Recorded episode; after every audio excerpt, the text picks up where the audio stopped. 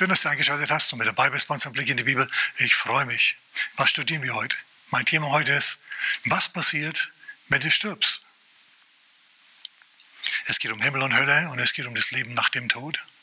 Denn es ist nämlich so, dass viele, nicht wenige, nachts aufwachen, schweißgebadet, die Finger in die Lacken gekrallt und nicht genau wissen, warum eigentlich sie jetzt solche Panik haben.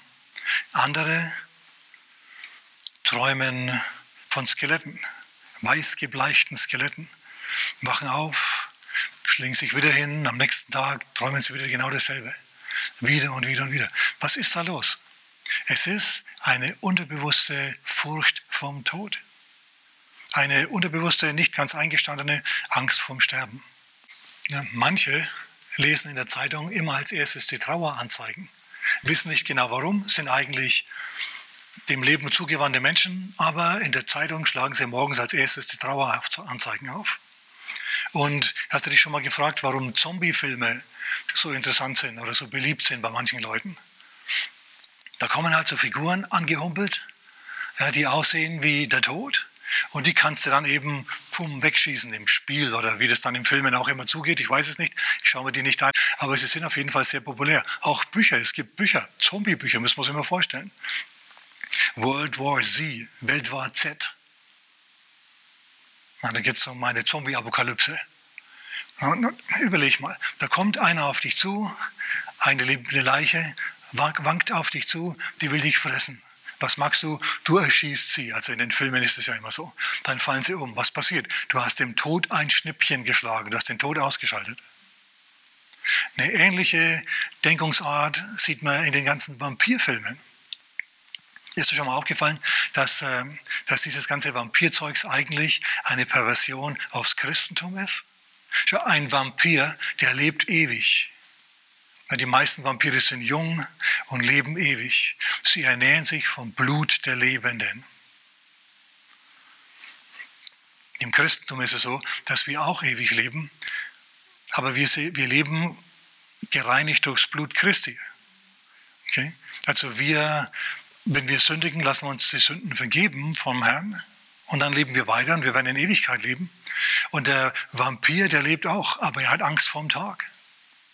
Er hält den Tag nicht aus, er muss in der Nacht umherdüsen und er muss sich vom Blut unschuldiger Opfer, ernähren. Ganz anders bei Jesus. Jesus hat gesagt, ich lege mein Leben hin und ich nehme es wieder auf. Sein Opfer war ein, war ein freiwilliges.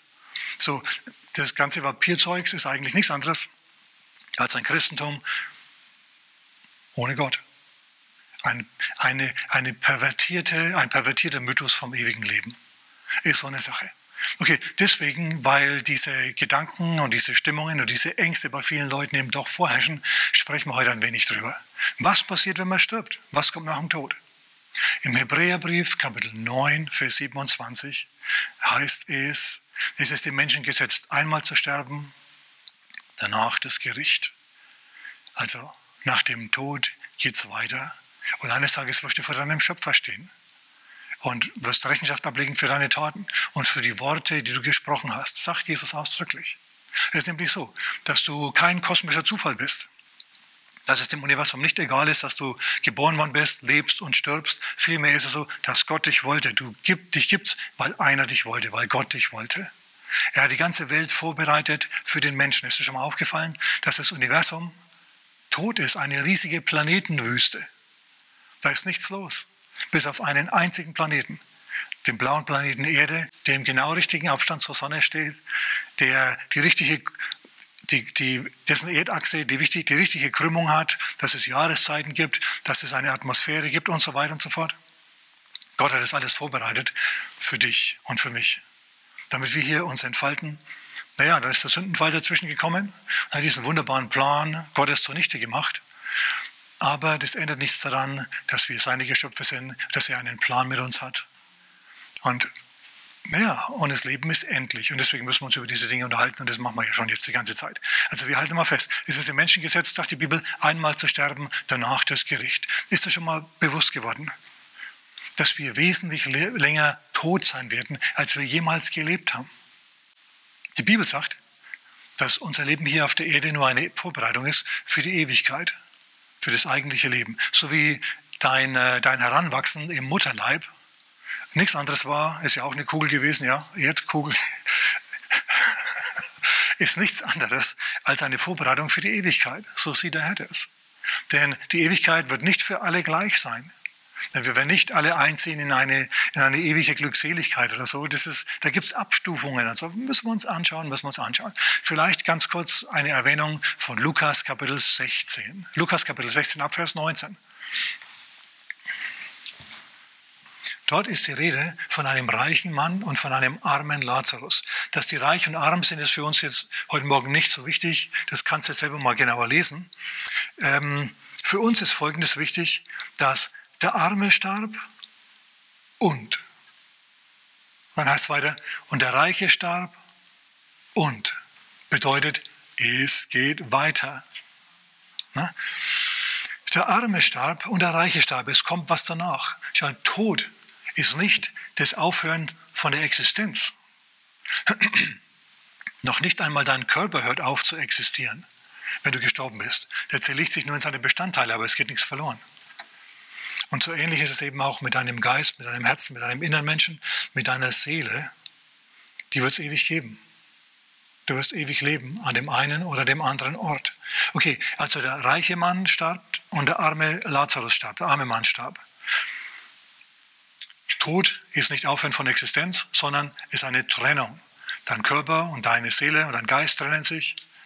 Wenn du sündigst, trennst du dich von Gott. Sind so Trennungen, die stattfinden. Das ist ein Tod. Eine Beziehung ist gestorben, sagt man, wenn man sich trennt. Ja, wenn man sich scheiden lässt zum Beispiel, diese Dinge. Na, dann ist eine Beziehung gestorben. Also Tod bedeutet Trennung und nicht Aufhören der Existenz. Amen. Okay, also was ist passiert? Ähm, der Arme hat die Augen aufgemacht und er wurde von Engeln in Abrahams Schoß getragen. Wenn du deine Hände in den Schoß legst, dann ruhst du. Und dieser arme Lazarus, der ist gestorben und er ist in Abrahams Schoß gegangen an einen Ort, paradiesischen Ort, an dem er ähm, sich dann entspannt hat. Der Reiche, von dem Reichen heißt, auch er starb und wurde begraben und er schlug seine Augen auf und war in Qualen. Also es gibt einen guten, einen guten, äh, ein gutes Nachleben und es gibt ein, äh, ein schlechtes Leben nach dem Tod. Wir mal fest, ganz wichtig. Leute fragen sich heutzutage, ob es die Hölle gibt. Ihr Lieben, hört mal. Der einzige in der ganzen Bibel, der das Wort Hölle, Gehenna im Griechischen, in unserem Sinn, wie wir das jetzt kennen, benutzt hat, war Jesus. Und einmal erwähnt noch sein Bruder Jakobus in Kapitel 3, Vers 16 seines Briefes dieses Wort Hölle, wie wir es verstehen, als einen Ort der Qual. Also, Jesus kam vom Himmel auf die Erde, um uns zu sagen, wie Gott denkt, wie Gott ist, wie Leben aussieht, was nach dem Tod kommt, diese ganzen Dinge. Und es gibt keinen, der es besser weiß als er. So, wenn also er von der Hölle spricht, dann müssen wir uns darüber Gedanken machen. Wir werden das heute nicht machen, wir werden da an zu einer anderen Zeit nochmal genauer drauf kommen, aber auf jeden Fall gibt es diesen Ort. Halten wir schon mal fest. Okay? Wichtige Sache. Gibt es den Ort? Es gibt ihn. Jesus hat davon gesprochen. Und wenn jemand von diesen Dingen weiß, dann er. Und weil ich gerade dran denke, man sagt ja immer, ja, ob es ein Leben nach dem Tod gibt, das weiß nicht, es kam noch keiner wieder zurück. Entschuldigung, aber da gibt es eine gewisse Weltreligion, zufällig die größte Weltreligion, die sich auf einen gründet, der zurückgekommen ist, nämlich Jesus. Also, wenn jemand sagt, ja, man weiß nicht, was danach kommt, es ist noch keiner wieder zurückgekommen, sei mir nicht böse, aber das ist Denkfaulheit wenn es einen gibt, der von den Toten auferstanden ist, oder wenn man das behauptet von dem, und er findet dann Milliarden Anhänger, ich würde mal sagen, dann müssen wir uns darüber Gedanken machen, müssen wir den ernst nehmen. Sag mal jemand Amen. Ist so. Amen. Okay. Also Jesus benutzt dieses Wort Hölle, wie wir es kennen, sein Bruder Johannes, äh Jakobus und noch einer, der Apostel Johannes. In der Offenbarung in Kapitel 20, Vers 14, da spricht der Apostel Johannes über den Feuersee. Dies ist der zweite Tod, der Feuersee. Der erste Tod ist, wenn du körperlich stirbst. Und der zweite Tod ist, wenn manche, zum Glück nicht alle, meine Güte, in den Feuersee wandeln, wandern. ist so eine Sache. Aber jetzt lass mich was sagen. Wir haben jetzt über die Hölle geredet, lass mich jetzt mal was Gutes sagen. Im Johannesevangelium Kapitel 3, Vers 16, da steht, so sehr hat Gott die Welt geliebt, dass er seinen einzigen Sohn gab, damit die Welt nicht gerichtet wird, sondern gerettet wird. Der Herr, Gott, will nicht, dass die Welt verloren geht, sondern dass sie ewiges Leben hat. Und es hat Jesus dir erkauft. Wer an ihn glaubt, wird nicht gerichtet. Nochmal, Vers 18. Wer an ihn glaubt, wer an Jesus glaubt, wird nicht gerichtet. Gott hat im Tod den Stachel gezogen. Du musst nachts nicht mehr aufwachen, ähm, schweißgebadet und voller Panik und nicht wissen warum. Diesen Angst, diese Angst vor dem Tod, die besiegen wir heute miteinander. Oh Mann, oh Mann, oh Mann. Ein Missionar hat erzählt, ein Evangelist hat erzählt von einem, von einem alten Mann in Afrika, einem alten Nazi. Das ist schon viele Jahre her, dass er das erzählt hat, bestimmt 40 Jahre. Der deutsche Evangelist der hat also evangelisiert, hat Jesus verkündigt. Und dann nach der Predigt kam ein alter Mann zu ihm, ein Deutscher. Herr Pfarrer, hören Sie, ich wach nachts immer auf. Und wenn ich dann auf meinen Bauch schaue, dann sitzen da Schlangen. Und wenn ich die anschaue, dann heben die den Kopf und zischen. Das geht Nacht für Nacht für Nacht so. Seit Jahren schon. Der Evangelist hat zu ihm gesagt, Sie brauchen Jesus. Und er hat gemeint, ach, wenn Sie wüssten, was ich getan habe, mir kann keiner mehr vergeben, mir kann keiner mehr vergeben. Und dann hat er ihm erklärt, wahrlich, Jesus ist gekommen, um Sünder zu erretten, um Sünder zu erretten. Jesus sagt sogar in Lukas Kapitel 15 ab Vers 1 Gleichnisse zu diesem Sachverhalt. Er sagt, wenn ein Schaf verloren gegangen ist, dann lässt der Hirte die 99 in der Wüste und sucht nach dem einen Verlorenen. Die 99 in der Wüste, die lässt er in der Wüste. Nicht auf der Weide in der Wüste. Der mutet denen eine unbequeme Situation zu, während er unterwegs ist, um ein anderes Schaf zu suchen. Gott lässt dich hier unten auf der Erde, damit du anderen Leuten von Jesus erzählen kannst. Ist an die Christen unter uns gewendet. So, Gott steigt dir nach und wenn du jetzt gefangen bist in Sünden, in, im Donnengestrüpp festhängst mit deiner Wolle, mit deiner Wolle aus Sünden, dann kommt er und er schneidet dich frei, schnippelt dich los, nimmt dich unter den Arm und kommt wieder zurück und rettet dich. Jesus ist gekommen, um Sünder zu retten. Und über die freut es sich mehr als über 99 Gerechte, der Himmel. Halbe mal fest. Irgendwann hat dieser alte Mann das dann geglaubt und hat Jesus sein Leben gegeben, hat ihn eingeladen in sein Leben. Am nächsten Tag kam er wieder nach der Veranstaltung. Herr Pfarrer, Herr Pfarrer, die Schlangen sind weg. Amen. Jesus rettet.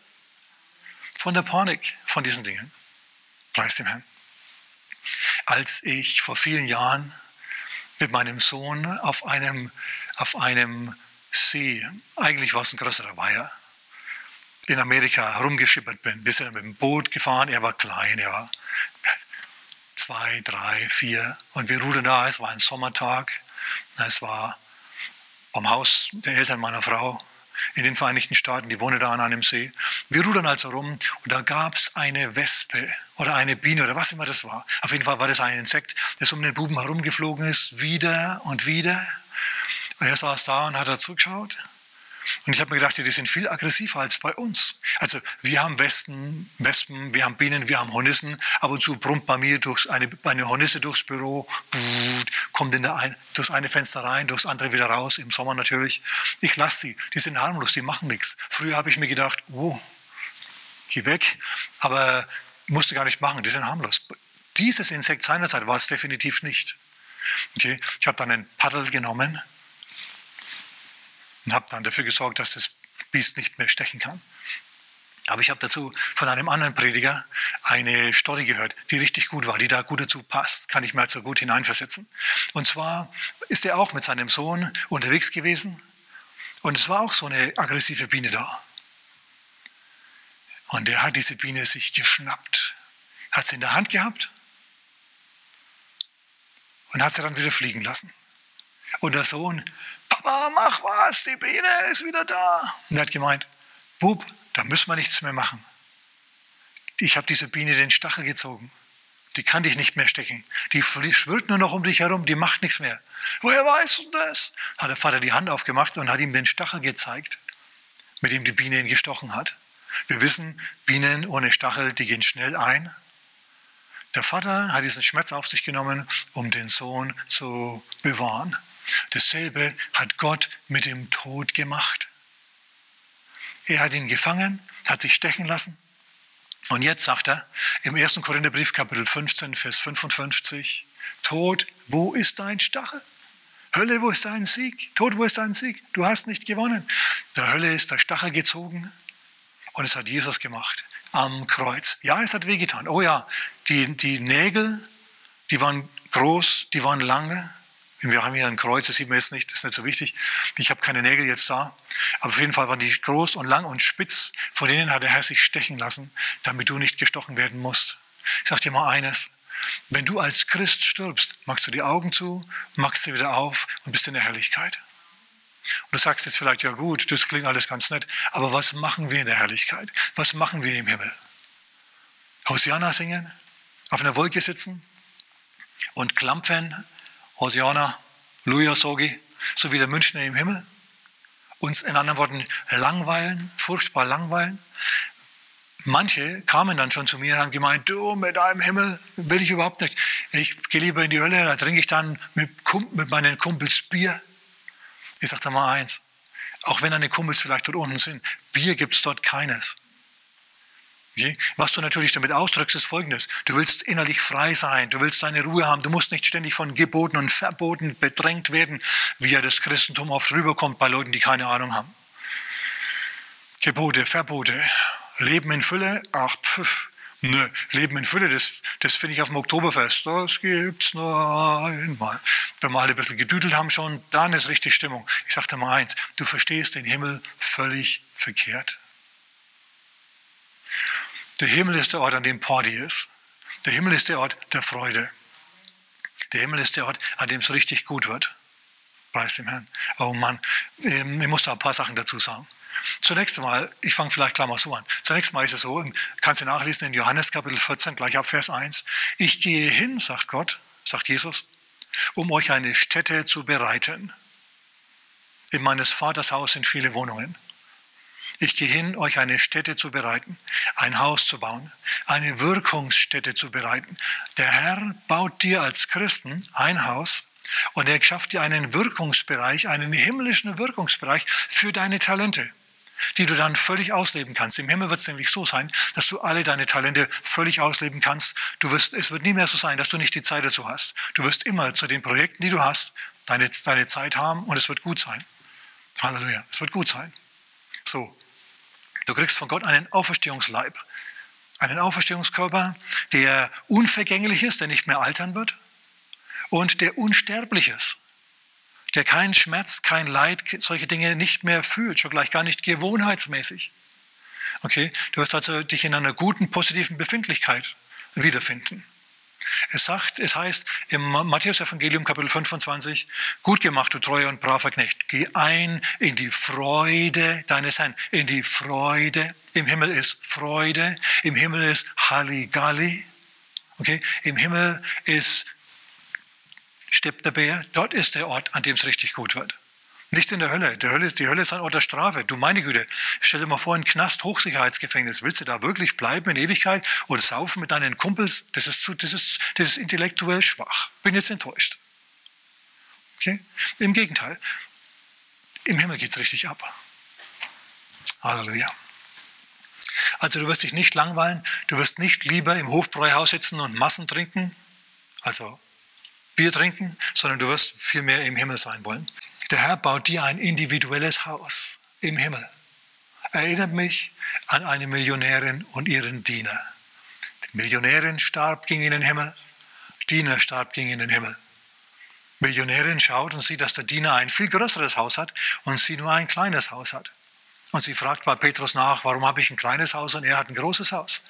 Und Petrus zuckt mit den Schultern und sagt, wir konnten nur mit dem arbeiten, was du uns raufgeschickt hast. Das Wort Gottes sagt nämlich im Römerbrief, Kapitel 2, Vers 6, dass der Herr einem jeden geben wird nach seinen Werken. Also wenn du Gutes tust, und nett bist zu anderen Leuten, dich nützlich machst, dann würde er dich mehr belohnen als andere. Es wird ein Unterschied sein. Jedem, wird vergolten nach seinen Werken. Aber wir bleiben vielleicht noch mal ganz kurz in Johannes Kapitel 14, Vers 6. Dort sagt Jesus, ich bin der Weg, die Wahrheit und das Leben. Und dann geht es weiter, niemand kommt zum Vater als nur durch mich. Hier steht nicht, niemand kommt in den Himmel als nur durch mich. Merkst du das? Hier steht, niemand kommt zum Vater als nur durch mich. Die Hauptattraktion im Himmel ist nicht die positive Emotion, die du spürst. Die Hauptattraktion im Himmel ist Gott erleben wie nie zuvor. Das ist der Himmel, was, den Himmel ausmacht. Es gibt, es gibt ähm, im Himmel den Thronsaal Gottes und dort gibt es Wesen, die über und über von Augen bedeckt sind. Ich nenne sie einfach die Augenwesen. Diese Augenwesen mit ihren vielen Augen, die sehen mehr als alle anderen. Und sie blicken auf Gott. Sie erkennen Gott besser als alle anderen. Und was sagen sie daraufhin? Komm, lass uns ins Hofbräuhaus gehen. Nein, sondern vielmehr rufen sie heilig, heilig, heilig. Sie rufen begeistert aus. Sie sind total begeistert von dem, was sie sehen. Und es spornt sie dazu an, Begeisterungsschreie loszulassen. Ja, Jodler des Lobpreises. Außerdem ist von den 24 Ältesten um den Thron herum die Rede. Die sehen Gott auch mehr als andere. Und immer wieder periodisch stehen die auf, werfen ihre Kronen hin, werfen sich selber nieder und preisen Gott. Einfach deswegen, weil sie Gott, weil sie einen neuen Aspekt Gottes erkannt haben, der sie hinreißt zu Begeisterungsstürmen. Also so geht es im Himmel zu. Es herrscht große Begeisterung, es herrscht dort große Freude. Das ist absolut wichtig, dass wir das dass wir das festhalten, dass wir wegkommen von dem Gedanken, dass es langweilig ist im Himmel. Da ist es überhaupt nicht langweilig. Gott lässt sogar die Nacht aufhören, damit dein unsterblicher Körper, der ja keine Ruhe mehr braucht, der sich nicht mehr entspannen muss, das keine Unterbrechung erleben muss, sondern immer weiter Gott erleben kann, mehr und mehr. Das, dass dein positives Leben, Erleben nicht unterbrochen wird. Dazu hat Gott die Nacht abgeschafft. Es ist ziemlich kühn, wenn einer die Nacht abschafft, weil er sagt, brauchen wir nicht mehr, du musst dich nicht mehr erholen von dem Stress des Tages, du hast jetzt genug gelitten, jetzt sollst du dich freuen. Jetzt zeige ich mich dir, wie ich wirklich bin, mehr und mehr. Übrigens, weil ich gerade dran denke, du und ich, wir kennen uns jetzt überhaupt nicht. Auch wenn ich dich persönlich kennen würde, ich kenne dich nicht wirklich. Und du mich auch nicht. Wir kennen nur so viel von uns, wie wir uns zugestehen an Informationen, wie wir von uns zeigen, wie wir von uns preisgeben und offenbaren. Was du wirklich über mich denkst oder ich wirklich über dich denke, wie ich wirklich fühle, weißt du nicht und weiß ich auch nicht über dich. Aber im Himmel wird diese Form von Bedeckung und Bekleidung, wenn du mich jetzt richtig verstehen willst, nicht mehr notwendig sein. Da kannst du dann sein und da kannst du dich dann geben, wie du wirklich bist. Und alle werden es akzeptieren, alle werden begeistert davon sein. Und ich spreche jetzt nicht von bestimmten Sünden, sondern von deinem innersten Wesen. Okay, von dem, wie es wirklich in dir aussieht. Du wirst dann in der Lage sein, dich mitzuteilen und verstanden werden. Und du wirst andere verstehen wie nie zuvor. Ich finde es gut. Ich finde es richtig bemerkenswert. Halleluja. Okay, also ich habe schon erwähnt, dein Auferstehungsleib heißt im 1. Korintherbrief Kapitel 15 in den Versen 35 bis 38. Der wird nicht müde werden, der wird verwandelt werden dein sterblicher Leib, falls du das überlebst und nicht auferstehst von den Toten, sondern die Wiederkunft Christi erlebst, dann wirst du verwandelt werden, wirst einen Leib bekommen, der unsterblich ist und unvergänglich ist. Halleluja. Und du wirst die kommenden Zeitalter damit verbringen, den überragenden Reichtum der Herrlichkeit, der Gnade Gottes zu erleben. Das ist ein ziemlicher Satz. Den hat Paulus im Epheserbrief geschrieben. Kapitel 2, Vers 7. Amen. Ja, was kein Auge gehört und was kein Auge gesehen und kein Ohr gehört hat, was Gott denen bereitet hat, die ihn lieben. So ist es also gut, Gott zu lieben. Es ist gut, Gott zu lieben. Es ist gut, Gott zu lieben. Es ist wichtig, Gott zu lieben. Amen. Oh Mann, oh Mann, oh Mann, oh Mann, oh Mann. Wer das Evangelium hört und glaubt, sagt Jesus im Tempel von Jerusalem, der wird nicht gerichtet, sondern ist in das Leben übergegangen. Er ist in das Leben übergegangen. Wie wird es genau sein, wenn wir sterben? Wir werden die Augen zumachen und wir werden sie aufmachen und Engel sehen. So war das beim Lazarus. Von Jesus heißt es auch, ja, dass Engel ihn umgeben haben nach seiner Auferstehung. Die haben zum Beispiel die Frauen dann im Grab begrüßt, dann haben mit ihnen geredet. Es waren zwei Engel da. Der andere, der reiche Mann, der seinerzeit gestorben ist, der hat die Augen aufgemacht und war in Qualen. So ist es. Aber lass mir noch auf ein Phänomen eingehen jetzt zum Schluss.